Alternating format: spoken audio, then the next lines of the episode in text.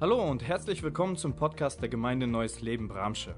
Wir freuen uns, dass du eingeschaltet hast und wünschen dir, dass dich die folgende Predigt in deinem persönlichen Leben weiterbringt. Also zwei Wochen war ich nicht da und es ist so schön wieder hier zu sein. Ich habe das gerade so richtig genossen. Ich war ganz weit weg, war mal im Ausland, habe Rom besucht, wie viele Männer Gottes und es lohnt sich da hinzufahren und ähm, die Kulturen und die Länder zu bereisen, um Wissen, Erfahrung zu sammeln. Gerade im Lobpreis habe ich einen wunderbaren, bin an einen wunderbaren Vers erinnert worden, da wo es heißt, äh, das Wort Gottes ist nicht weit von euch. Es ist uns nah. Es ist uns sehr nah. Die Bibel sagt in Römer Kapitel 10, Denk nicht, wer muss dann in den Himmel ziehen, also in den Himmel hochfahren, um das Wort Gottes runterzuholen? Oder wer muss dann unter die Erde gehen, um in die geistliche Welt, um etwas Lebendiges für uns hochholen? Nein, die Bibel sagt, das Wort ist dir ganz nah. Es ist an deiner Seite. Es ist das Wort Gottes, die Bibel. Du kannst es auf deinen Schoß nehmen. Du kannst es aufschlagen und du kannst es lesen. Du kannst lernen, du kannst wachsen. Ich habe ein wunderbares Bild mitgebracht. Das hilft mir ganz oft. Das Herz steht für den Menschen.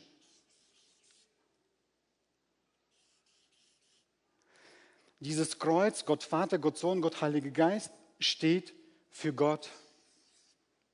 Und das soll ein Buch darstellen falls ihr euch gefragt habt, was das ist, das steht für das Wort Gottes. Unser Herz ist immer ausgerichtet auf Gott. Menschen, die Gott nahe sind, Gott ferne sind, jeder einzelne Mensch auf dieser Welt richtet im Laufe seines Lebens immer wieder seinen Blick auf Gott. Was macht Gott? Gott verweist uns auf sein Wort. Und was macht das Wort? Das Wort appelliert an unser Herz. Ein wunderbares Bild, damit wir unser Glaubensleben auch verstehen können. Wo ist Gott? Wie kann ich ihn verstehen? Wie kann ich wissen? Er ist nicht weit, glaub mir. Es gibt so viele Wahrheiten, die wir hier entdecken. Und warum hören wir manchmal nicht die Stimme Gottes? Warum hören wir sie manchmal nicht? Es gibt zwei Gründe. Bestimmt gibt es mehrere. Es gibt bestimmt kluge Menschen unter euch, die würden mehrere Antworten geben. Mir fallen im Moment nur zwei ein. Das erste ist, vielleicht ist dein Geist nicht wiedergeboren, dass du es nicht hörst.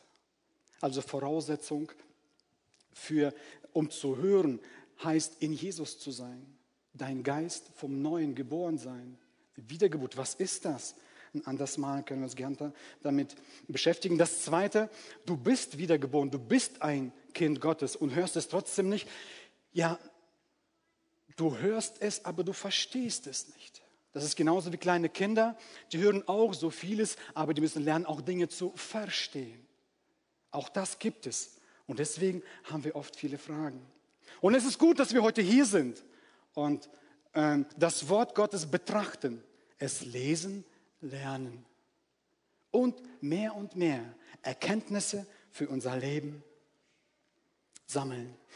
Das Wort Gottes sollte die höchste Instanz in unserem Leben sein. Und es ist schön, wenn wir das Wort so platzieren, dass es auch wirklich diese Instanz hat. Wir haben in den vergangenen Wochen gehört, also äh, Edward hat uns gerade schon ähm, darauf hingewiesen, wir beschäftigen uns schon seit langem mit dem Umgang mit unseren Finanzen, Gaben, Zeit, Fertigkeiten und Fähigkeiten.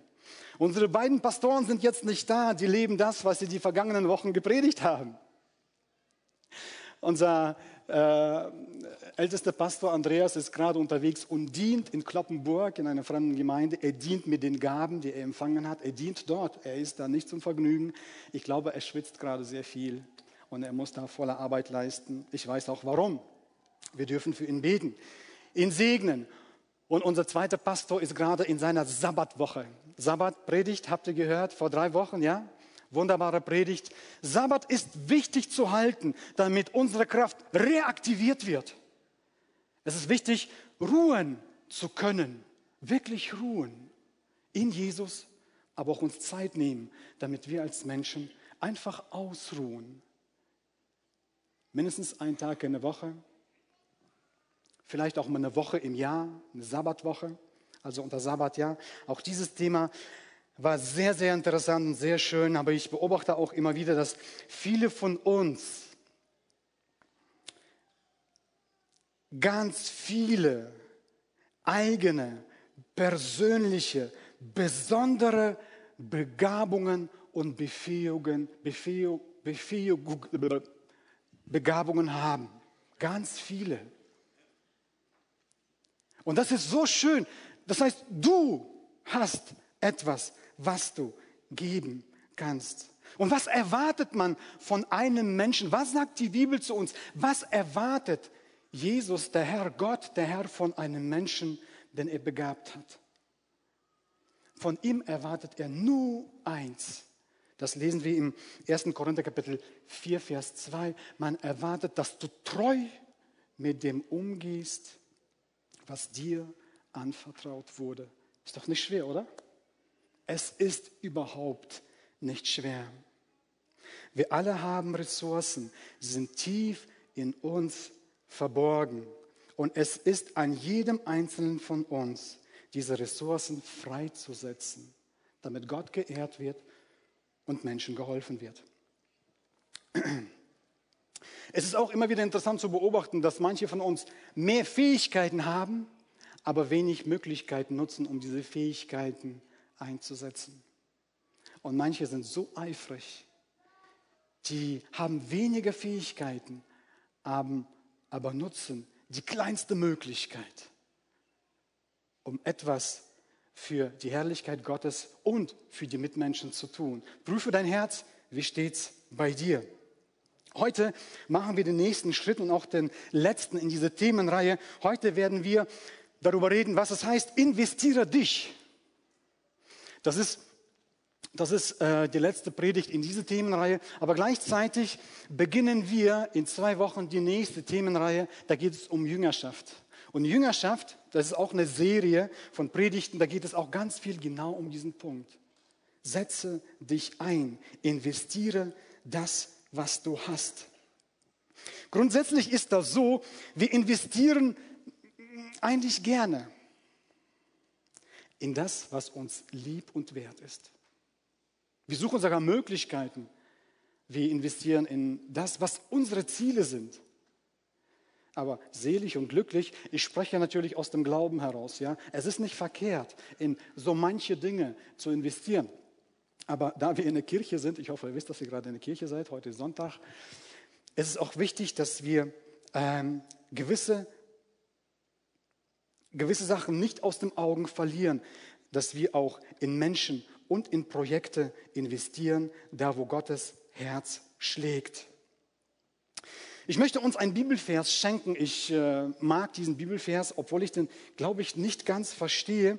Aber im Matthäus-Evangelium, Kapitel 25, Vers 29, lesen wir zusammen mit euch: Wer das, was ihm anvertraut ist, gut verwendet, dem wird noch mehr gegeben und er wird im Überfluss haben. Wer aber untreu ist, dem wird das wenige, dem wird noch das wenige, das er besitzt, genommen. Dieser Bibelvers, der hat irgendwie zwei Seiten. Einerseits so eine richtig positive und die andere Seite ist so, mm, schlecht. Also wenn du das, was du hast, gut einsetzt, gut investierst, vielleicht in das Richtige investierst, dann wirst du von dem, was du hast, viel Segen haben. Du wirst immer mehr bekommen und du wirst an keinem Stück ärmer werden.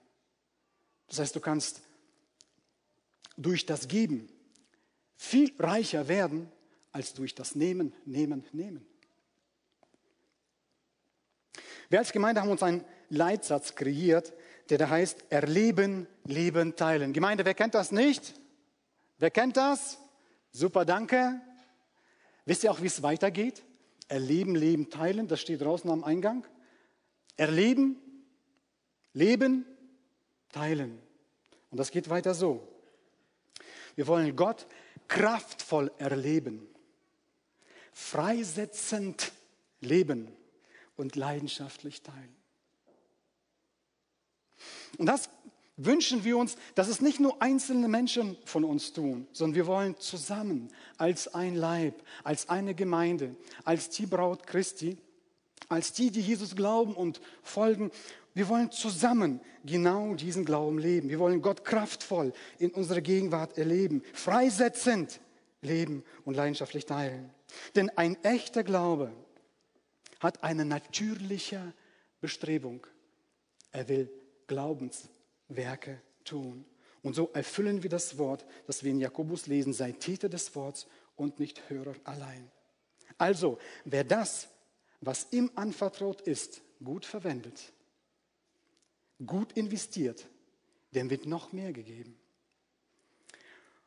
Und er wird im Überfluss haben. Wer aber untreu ist, dem wird noch das wenige, das er hat, genommen.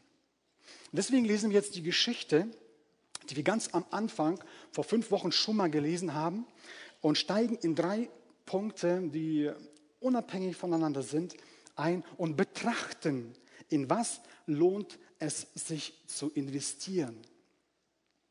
Und ich möchte vorausgreifen und sagen, es sind nicht die drei Punkte, die einen kompletten Abschluss bilden. Es sind einfach nur meine drei Punkte, die mir auf dem Herz kamen und die ich an euch weiter schenke. Möge Gott euch viel mehr und wichtigere, schönere Punkte schenken.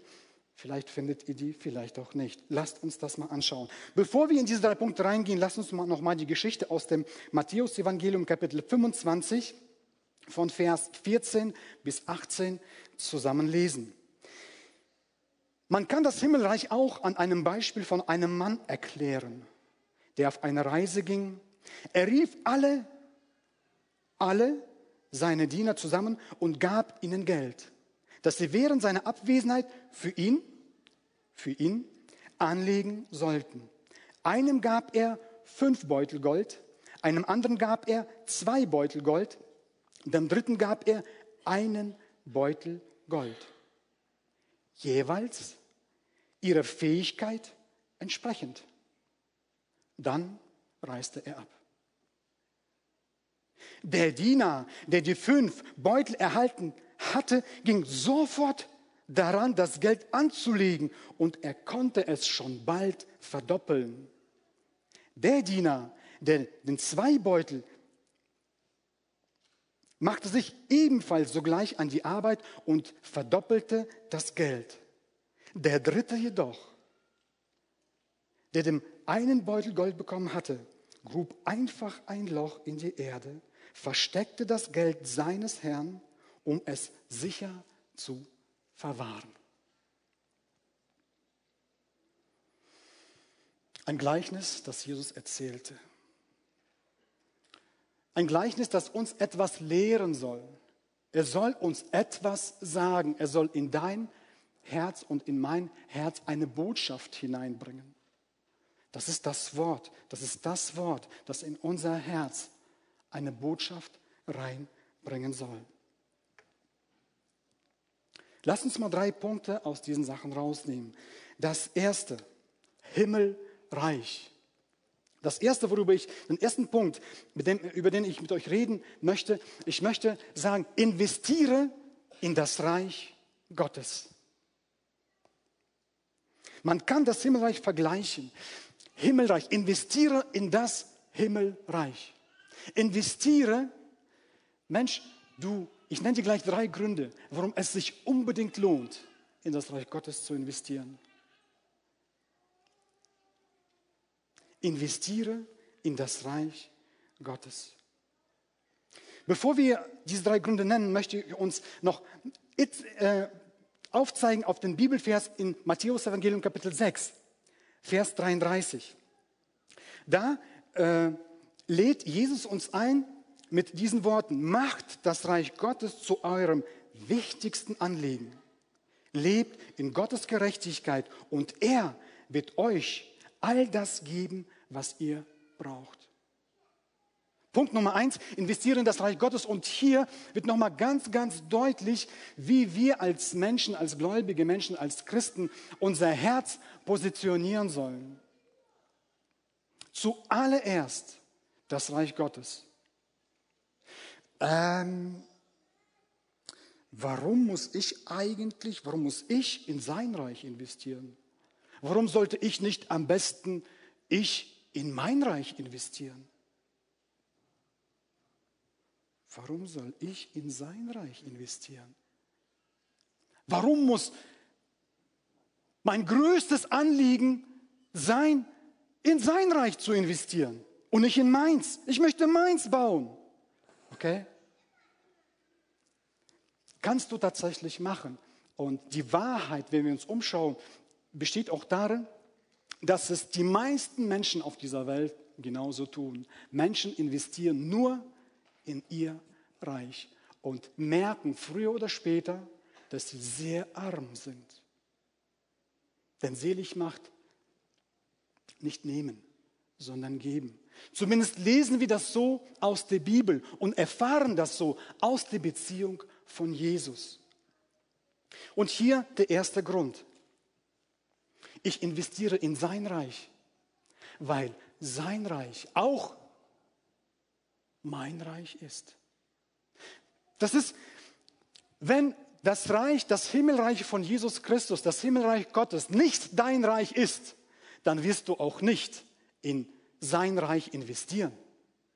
Aber wenn du im Glauben merkst, sein Reich ist mein Reich, dann wirst du auch in sein Reich investieren.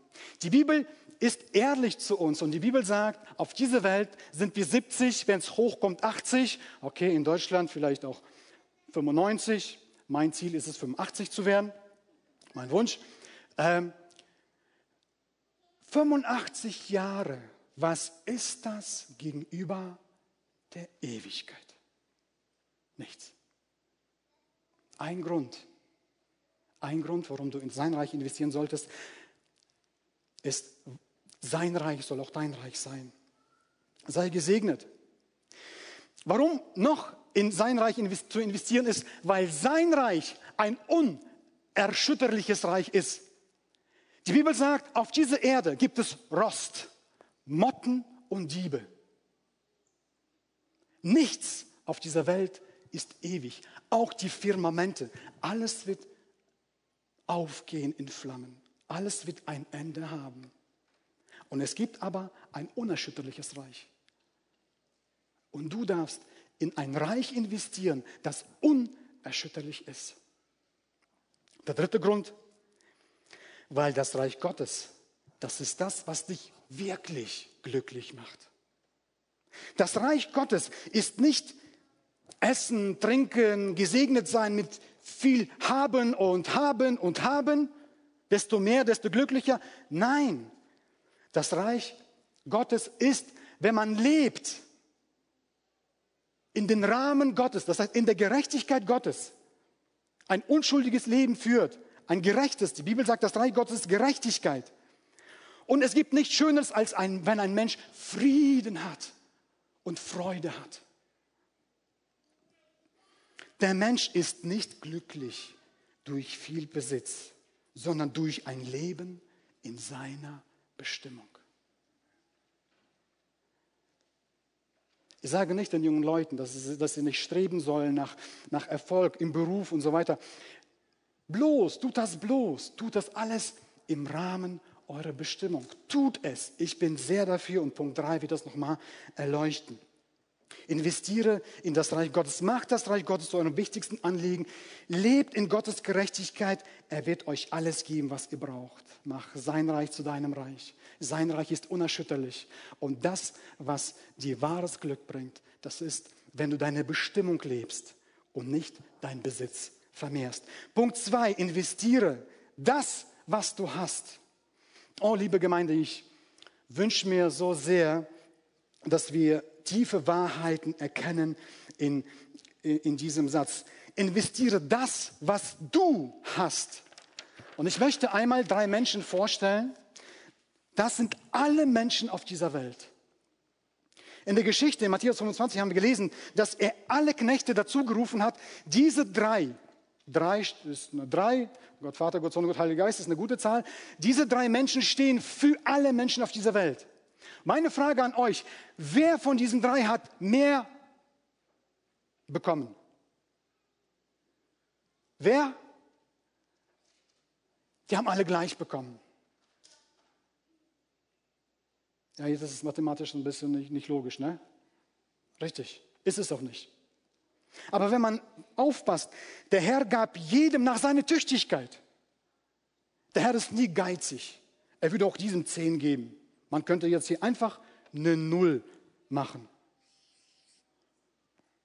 Und dann hätte auf einmal dieser doppelt so viel wie dieser. Es geht nicht darum. Es geht einfach darum, mit diesem Gleichnis will die Bibel uns etwas beibringen. Jeder von uns hat etwas. Der hat es verdoppelt. Der hat es verdoppelt. Und der hat den gleichen Lob bekommen wie der. Was würde passieren, wenn dieser das eine auch verdoppeln würde? Es würde passieren, er würde, er würde den gleichen Lob bekommen wie der. Jeder nach seiner Tüchtigkeit. Es geht also nicht darum, wie viel wir haben an Gaben. Es geht darum, wie gut wir das nutzen, was wir haben. Wenn wir das verstehen, wenn wir das wirklich verstehen, dann wird sich jeder von uns auf den Weg machen. Du musst nicht viel haben, du musst nur das einsetzen, was du hast. Und hier die Grundlage für das, was ich gesagt habe. 2. Korinther Kapitel 8, Vers 12. Hier spricht Paulus äh, über Finanzen und äh, das ist ein historischer Bericht und auch eine biblische Wahrheit. Ungefähr im Jahre 50 nach Christus, zwischen 50 und 55, gab es in Israel eine große Hungersnot. Wir lesen davon auch in der Apostelgeschichte und ich glaube, es gibt auch in der äh, säkularen Geschichte, gibt es das, glaube ich, auch fixiert ähm, in, der, in, der, in den Büchern der Römer, Römergeschichte. Also da gibt es das auch. Es war eine große Hungersnot. Und hier äh, motiviert Apostel Paulus Gemeinden, Christen in Korinth auf der ganzen Welt Geld zu sammeln, um das Geld nach Jerusalem zu schicken, um dort die Menschen, die gerade leiden unter Hungersnot, geholfen wird.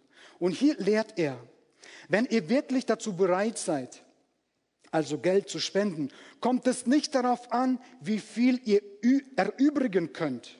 Gott möchte, dass ihr gebt, was ihr habt und nicht, was ihr nicht habt. Das ist so wunderbar. Also ganz oft äh, motiviere ich mich im Gebet mit diesem, der Herr erwartet nicht mehr von dem als das, was ich habe. Und weiter heißt es, denn ihr sollten natürlich nur so viel geben, dass ihr nachher selbst, denn ihr sollt natürlich nicht so viel geben, dass ihr nachher selbst nicht genug habt. Es geht mir nur um einen Ausgleich. Im Augenblick habt ihr viel und könnt ihnen helfen. Ein anderes Mal sind sie dann, äh, ein anderes Mal äh, sind sie dann mit euch ein anderes Mal können sie dann mit euch teilen, wenn ihr es nötig habt. Auf diese Weise hat jeder, was er braucht. Erinnert ihr euch, was die Schrift sagt, darüber sagt? Und weiter zitiert er aus den Büchern Mose und weist auf das Manna hin. Wer viel Manna gesammelt hatte, der hatte am Ende nicht mehr. Und wer wenig Manna gesammelt hatte, der hatte am Ende nicht weniger. Darauf weist Apostel Paulus hin. Und lieber Bruder, lieber Schwester, lieber Zuhörer, jeder, äh, der an sich selbst zweifelt, dass du vielleicht keine Gabe hast, ich möchte dich motivieren, du hast eine. Investiere das, was du hast. Jesus als Beispiel saß mal an, im Tempel an einem Opferkasten und saß, äh, sah zu, wie viele Menschen Geld opferten. Und viele Menschen gehen lang und opfern. Und eine Geschichte, Geschichte aus dem Lukas-Evangelium, Kapitel 21, weist eine arme Witwe auf.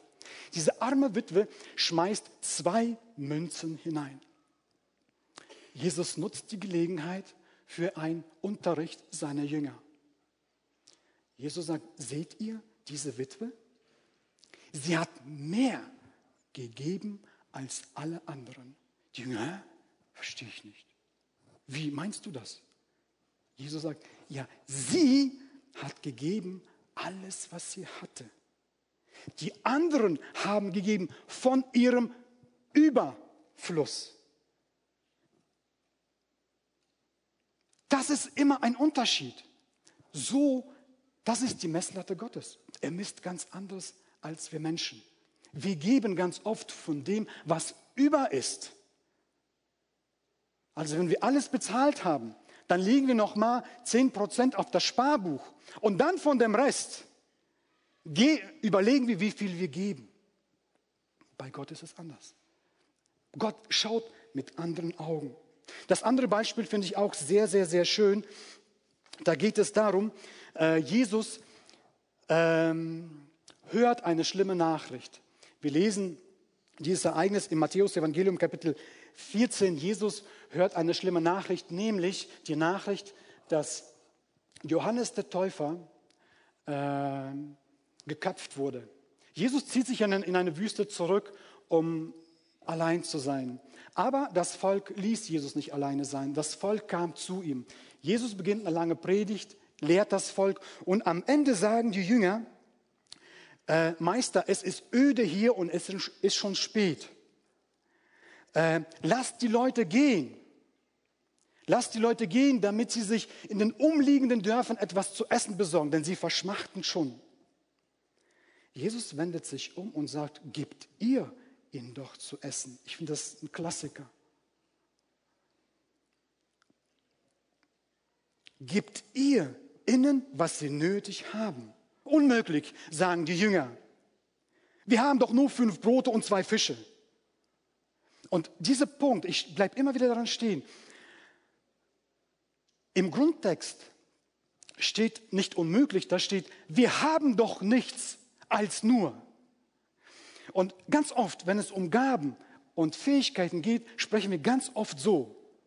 Äh, ich habe doch nichts, womit ich dienen kann. Ah, nur, nur das, nur ich kann ja nicht singen. Ich kann ja nicht wie der. Oder ich kann ja, ich, ich habe doch nichts. Äh, versteht ihr diesen Gedankengang? Also ganz oft sind wir heute nicht anders als die Jünger damals. Ich habe doch nichts als nur, was hat Jesus gesagt? Gib mir deine Fischgräte her. Jesus nimmt das, was wir haben, und was macht er daraus? Tschakka! 5000 Leute. Frauen und Kinder nicht mitgezählt, waren satt. Wie viele Körper sind über? Zwölf. Das steht für jeden Stamm. Für, das, das, für jeden Stamm in Israel steht das. Das heißt, für jeden Stamm ist genug, genug, genug, genug. Und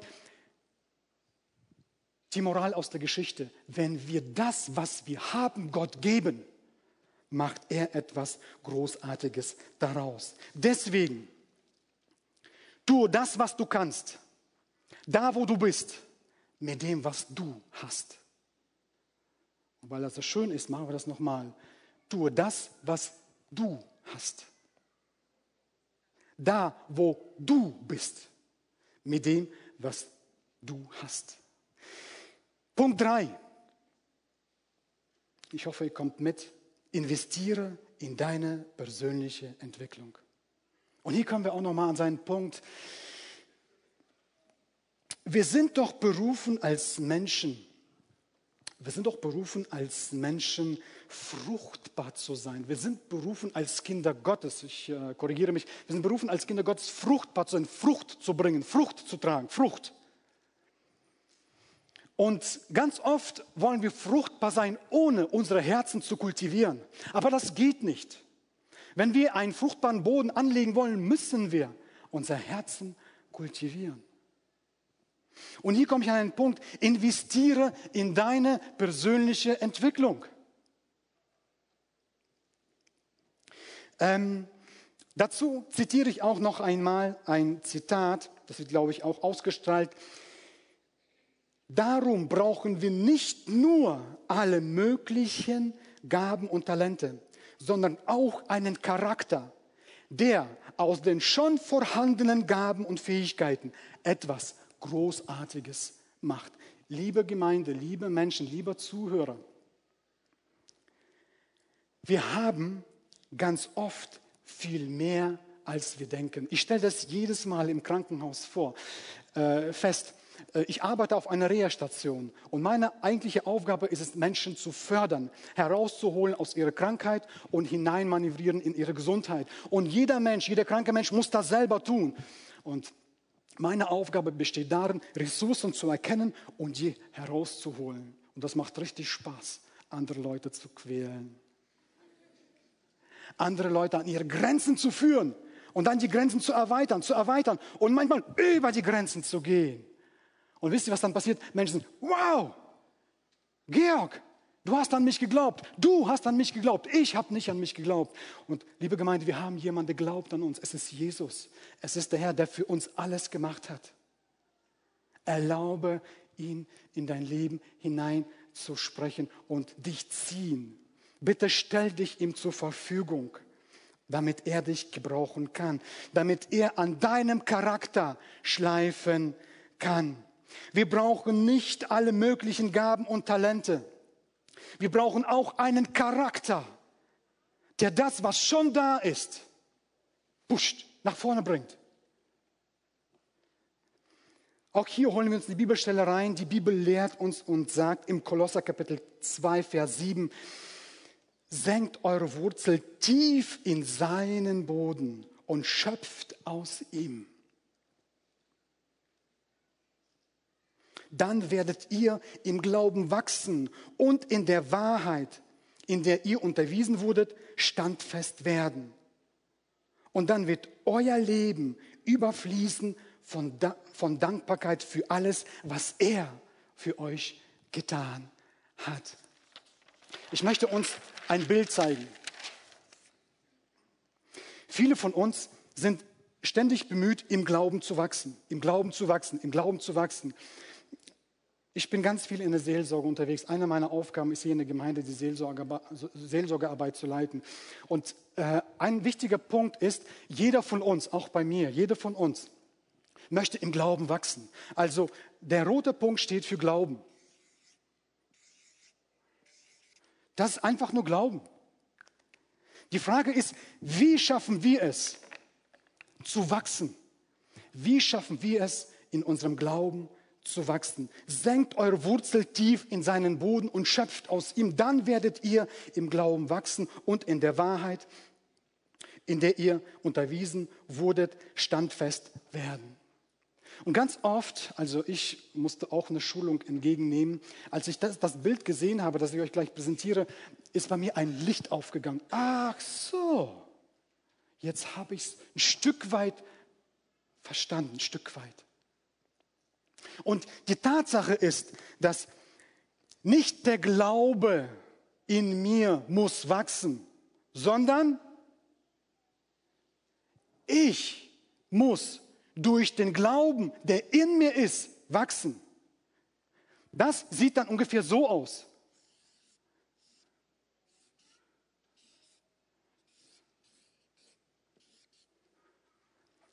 Der Glaube an Jesus Christus als an Gott den Vater, Sohn, Heiligen Geist, an die Schrift, an das Wort Gottes, der bleibt. Er, er ist wahr und bleibt. Es gibt nichts, was ich ich kann Wissen dazu holen. Ich kann Erkenntnisse sammeln.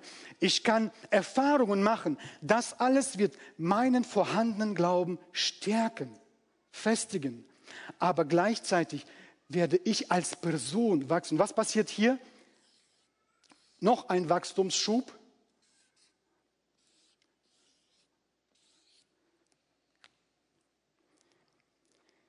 Dieser Punkt, investiere in deine persönliche Entwicklung. Investiere, investiere in deine persönliche Entwicklung. Zwei Kennzeichen einer reifen Persönlichkeit. Kennzeichen einer reifen Persönlichkeit ist eine Beziehungsfähigkeit und das zweite ist eine gewisse Selbstständigkeit. Beziehungsfähigkeit ist für mich ganz wichtig. Das lerne ich jeden Tag auf der Arbeit. Ähm, als Pfleger musst du Nähe und Distanz immer wieder wahren können. Du musst sie spüren können. Man darf nicht über die Grenze gehen. Nähe und Distanz, Beziehung spüren, Beziehung leben. Und wir sind täglich herausgefordert. Und bitte, investiere in dich. Investiere. Selbstständigkeit. Sei ein Mensch mit eigenen Werten, mit eigenen Werten, die du lebst und die du vertrittst. Werte, die gegründet sind, bitte, Werte, die gegründet sind auf dem Wort Gottes. Sei ein Mensch, der Verantwortung übernehmen kann für sich und für andere. Lerne mit den Herausforderungen des Lebens umzugehen. So kannst du wachsen als Person, so kannst du dich entwickeln. Investiere in dich, in deine Person. Ein Mensch, der gelernt hat, sich selbst zu führen, der kann maximale Fähigkeiten in die ihm gegebenen Möglichkeiten einbauen. Deine Entscheidung. Es ist deine Entscheidung.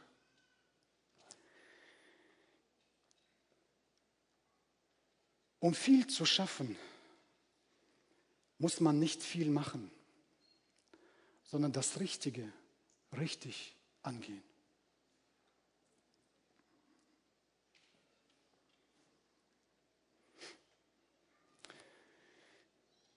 Investiere dich in das Reich Gottes. Investiere das, was du hast.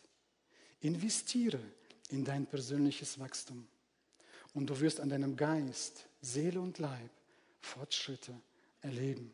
Und ich möchte dich sehr motivieren. Beschäftige dich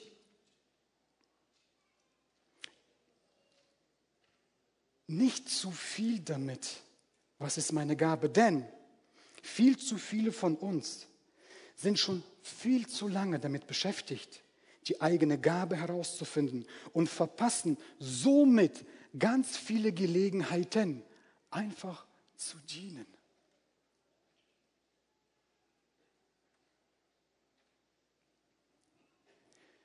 Wir als Kinder Gottes sind berufen, zuallererst in die Gemeinschaft mit Gott. Das Zweite, wir sind berufen zu dienen. Und das Dritte, wir sind berufen zu dienen mit der Gabe, mit der er uns beschenkt hat.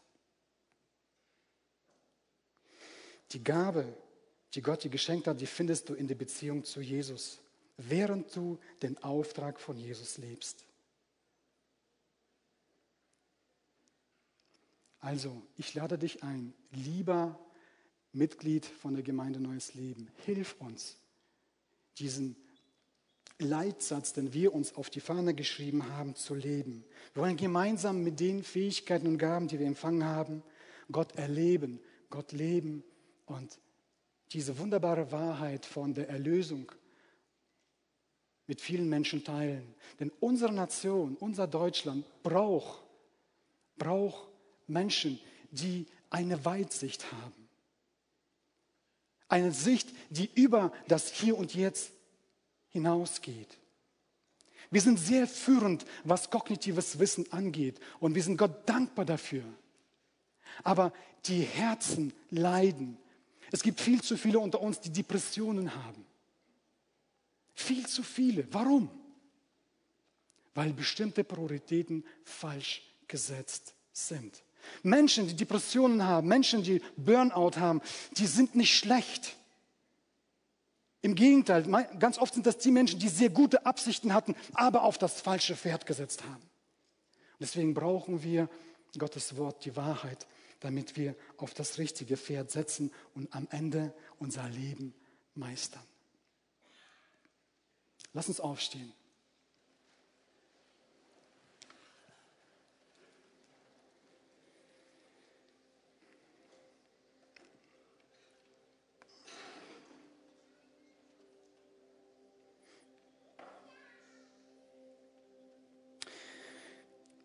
Jesus, durch dich sind wir berufen und befähigt, in der Beziehung mit Gott zu leben. Es ist deine Stimme gewesen, die uns den Auftrag als Gemeinde aufgetragen hat. Es ist auch deine Hände Werk, die uns mit Gaben beschenkt hat. Herr, wir möchten Glauben leben.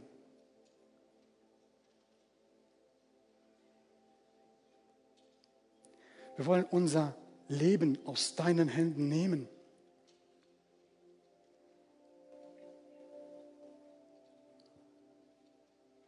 Wir wollen uns in deine Wahrheit immer wieder hineingeben. Wir wollen bei dir Sinn haben, bei dir das wahre Leben, die Zukunft bei dir. Bitte hilf uns dabei. Jesus, bitte hilf uns dabei. Hilf uns am Sonntag und im Alltag, dich zu erleben, mit dir zu leben und deine Wahrheiten zu teilen, weil deine Wahrheiten das ist, was uns wirklich glücklich macht, was uns wirklich frei macht. Es ist dein Wort, das eine Richtschnur für uns ist, das uns aufrichtet und ausrichtet, das uns Leben und Hoffnung gibt. Bitte lass uns verwurzelt sein bei dir. Lass uns dein Wort erkennen und verstehen, denn wir wollen in dir uns wiederfinden. Dankeschön. Er segne dein Wort und vermehre die Frucht. Zu deiner Ehre. Amen. Wir hoffen, die Predigt hat dich angesprochen. Solltest du noch Fragen haben, dann freuen wir uns, von dir zu hören. Send uns gerne eine E-Mail an info@gnl-bramsche.de. Gott segne dich.